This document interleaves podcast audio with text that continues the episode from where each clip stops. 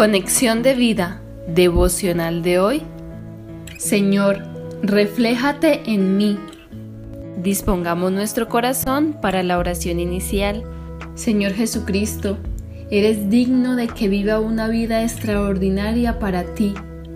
Enséñame a andar en el Espíritu y así poder glorificarte con todo mi ser, espíritu, alma y cuerpo. Aviva la llama de tu espíritu para que sigas transformando mi vida y reflejando tu gloria en mí y así servir de inspiración a otros, siendo testigo de tu gracia y de tu amor. Amén.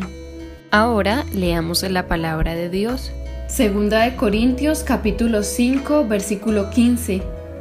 Y por todos murió, para que los que viven ya no vivan para sí, sino para aquel que murió y resucitó por ellos. Gálatas capítulo 5 versículo 25. Si vivimos por el Espíritu, andemos también por el Espíritu. Segunda de Corintios capítulo 3 versículo 18. Por tanto, nosotros todos, mirando a cara descubierta como en un espejo la gloria del Señor, somos transformados de gloria en gloria en la misma imagen como por el Espíritu del Señor. La reflexión de hoy nos dice, ya que vivimos en el Espíritu, nuestra prioridad es seguir su guía en cada aspecto de nuestra vida. La palabra griega estoigeo significa andar ordenadamente, y la única manera de lograrlo es andando junto al Espíritu Santo. Los que hemos recibido la nueva vida ya no debemos vivir más para nosotros mismos, sino vivir para aquel que murió y resucitó por nosotros colocando nuestros ojos en Jesús con una actitud de gratitud y alabanza por todo lo que hizo.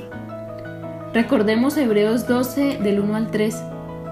Por tanto, nosotros también, teniendo en derredor nuestro tan grande nube de testigos, despojémonos de todo peso y del pecado que nos asedia, y corramos con paciencia la carrera que tenemos por delante, puesto los ojos en Jesús, el autor y consumador de la fe el cual por el gozo puesto delante de él sufrió la cruz, menospreciando el oprobio, y se sentó a la diestra del trono de Dios. Considerad a aquel que sufrió tal contradicción de pecadores contra sí mismo, para que vuestro ánimo no se canse hasta desmayar.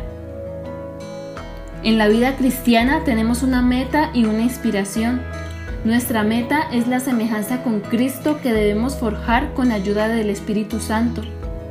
Nuestra inspiración es que estamos inmersos en una nube invisible de testigos que han testificado con su vida, nos han inspirado con su fe en Jesucristo y ya son vencedores.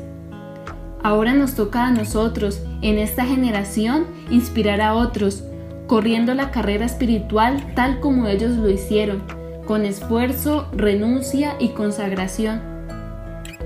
Cuando andamos en el Espíritu, los problemas que roban nuestro gozo empezarán a desvanecerse y solo en Él encontraremos el verdadero deleite y fortaleza para nuestra vida.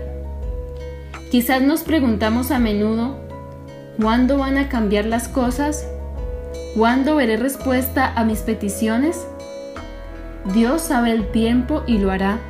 Tengamos ánimo y continuemos la carrera que tenemos por delante andando en el Espíritu. Visítanos en www.conexiondevida.org. Descarga nuestras aplicaciones móviles y síguenos en nuestras redes sociales